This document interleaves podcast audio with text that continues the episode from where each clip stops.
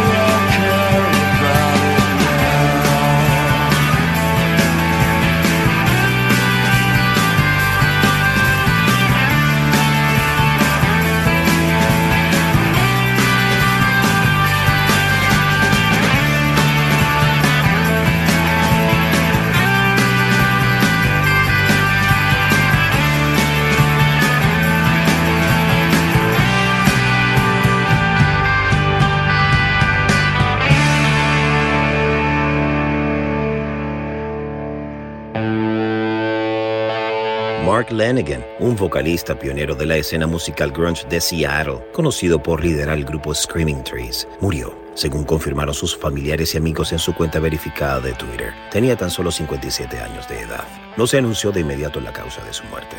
Aunque a menudo restó importancia a sus contribuciones al indie rock, el intérprete de voz grave ayudó a marcar el comienzo de una nueva era para el género que vio a muchos de sus colaboradores alcanzar la fama internacional. También colaboró con Queens of Stone Age, lanzó una prolífica carrera en solitario como también publicó poesía y dos memorias. Lanigan cofundó Screaming Trees a mediados de la década de 1980, pero no fue hasta su sexto álbum, Sweet Oblivion, de 1992 que el grupo finalmente se abrió paso a nivel nacional. Los Screaming Trees fueron una parte influyente de la escena grunge de Seattle, donde bandas como Pearl Jam, Alice in Chains y Nirvana comenzaron sus carreras. Lanigan escribió sobre su amistad con el difunto líder de Nirvana, Kurt Cobain, en sus memorias de 2020, Sing Backwards and Weep. Al igual que Cobain, Lanigan era un consumidor habitual de drogas. No fue hasta después de la muerte de Cobain, con la insistencia de la esposa de Cobain, Courtney Love, que finalmente fue a rehabilitación a finales de los 90 y nuevamente en los 2000. Escribió en su biografía. Había estado sobrio durante casi 20 años cuando se publicó el libro, informó Rolling Stone en ese momento. La carrera musical de Lanigan tomó un camino diferente después de que Screaming Trees se disolvió en 2000. Continuó haciendo álbumes en solitario que comenzó a publicar cuando aún era miembro de la banda. Se unió a Queens of the Stone Age durante algunos años. Lanigan en algún momento dijo algo así, cito, Para continuar en la música tuve que distanciarme de todo el asunto de Seattle, le dijo Rolling Stone en 2020. Tuve que mantenerme alejado para evitar ser conocido como este ex cantante de grunge y drogadicto, que nunca lo logró. En agosto de 2020, en medio de la pandemia, Lanigan se mudó a Irlanda con su esposa. La estadía estaba destinada a ser temporal, le dijo Spin el año pasado, pero la belleza física del área lo convenció de quedarse. El año pasado, Lanigan se enfermó de COVID-19 y casi muere, una experiencia que documentó en otra biografía, Devil in a Coma, publicado en diciembre. Lo pusieron en coma inducido médicamente y pasó semanas en una unidad de cuidados intensivos en Irlanda. Un artista muy talentoso, bendecido con tones de miel, se fue demasiado pronto. Opening track, Bed of Roses.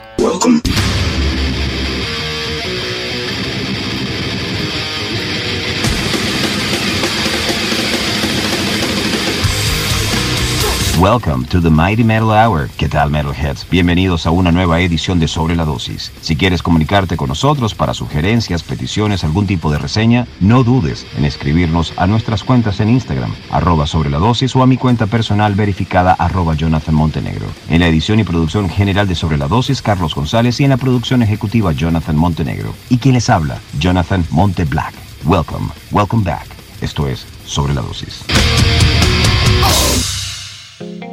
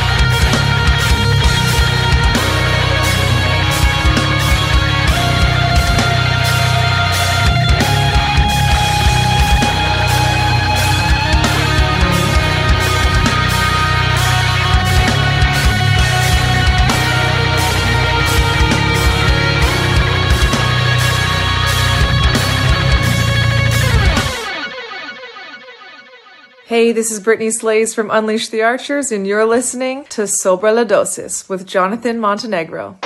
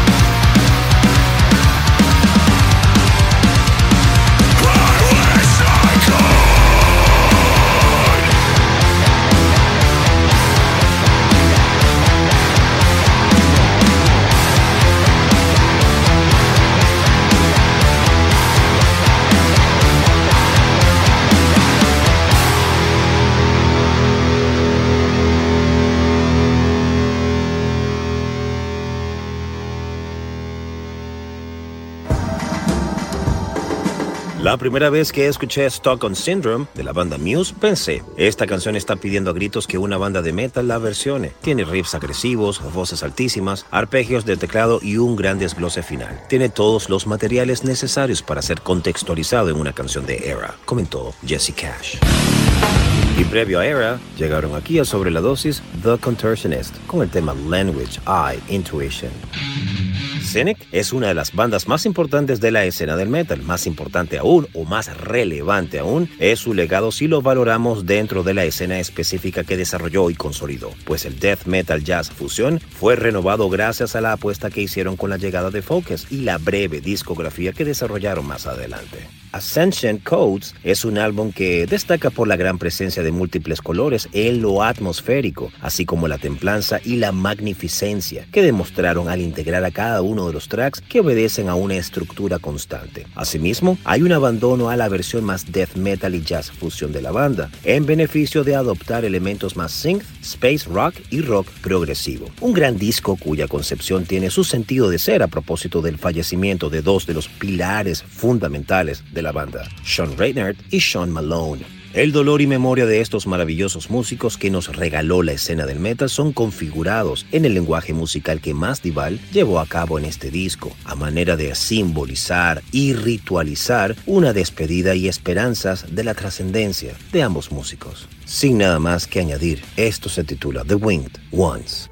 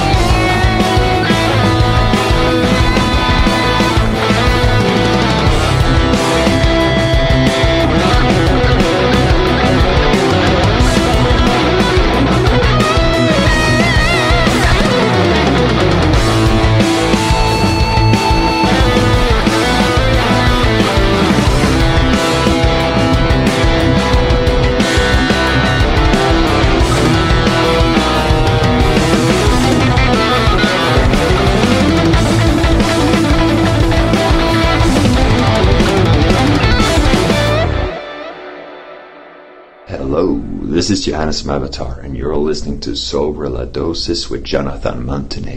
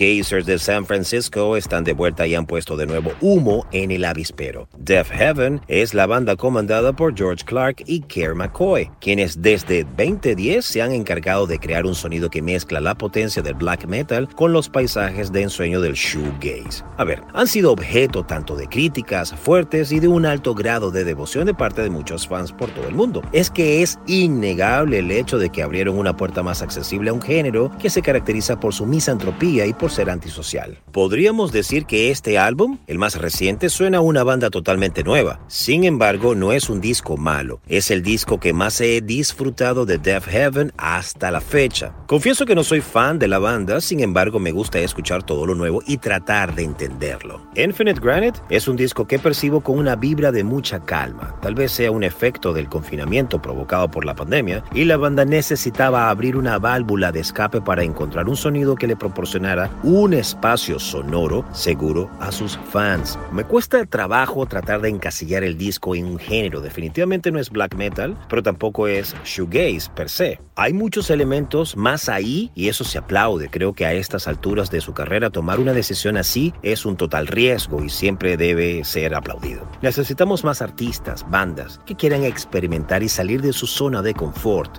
Creo que si eres fan de Death Heaven, mm, vas a disfrutar mucho este disco. Si eres el blacker promedio y vienes buscando algo duro, definitivamente este no es un disco para ti. The Death Heaven, escuchaste Shell Star.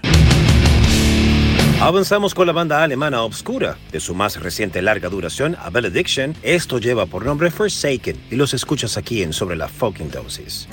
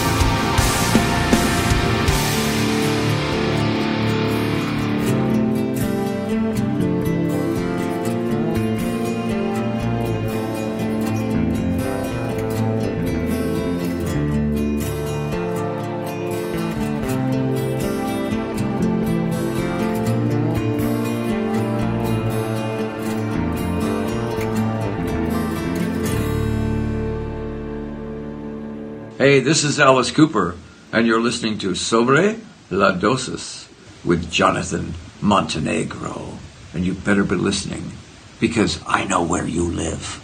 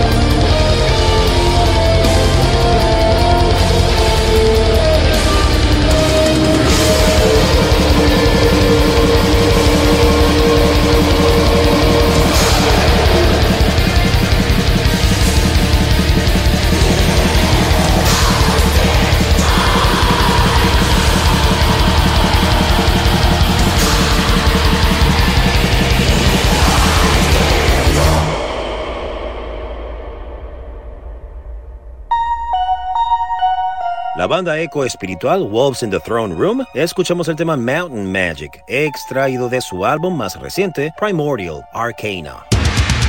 Ibaraki es el proyecto de black metal de inspiración japonesa del líder de Trivium, Matt Heafy. Lanzará su primer disco, Rashomon, el 6 de mayo de 2022 a través de Nuclear Blast Records, con la producción y colaboración de Ishan, The Emperor. Ibaraki también reúne a los compañeros de Heafy en Trivium, Paolo Gregoletto, Curry Bellew y Alex Bent. También participan en el disco Gerard Way, vocalista de My Chemical Romance, y Nergal, vocalista y guitarrista de los polacos Behemoth. Precisamente Nergal interviene en el nuevo single, Akumu. Hifi dice de esta canción lo siguiente, abro comillas. Akumu se traduce como pesadilla y con esta pieza animo al oyente a trabajar para encontrar sus interpretaciones de lo que sienten a partir de las letras, la música y las imágenes inquietantes del video musical. Siempre me ha fascinado la transfiguración de Saga-san y durante años he querido rendir homenaje a sus obras con una pieza de arte escénica. Poder finalmente sumergirme en su estilo fue una experiencia intensa. Tener a Nergal como invitado en esta pieza coescrita por Ishan me permitió combinar muchas de mis influencias de siempre y cuando me presenté con Nergal del reto de traducir mi letra al polaco, llevó la canción a otro nivel. No se diga más, escuchemos a Ibaraki, el proyecto de Matt Heafy, vocalista y líder de Trivium. Esto se titula, repito, Akumu. See you later, Alligator, Metalheads, Knuckleheads. Hey, what's up? This is Matt Hafey from Trivium, and you're listening to Sobre la Dosis with Jonathan Montenegro.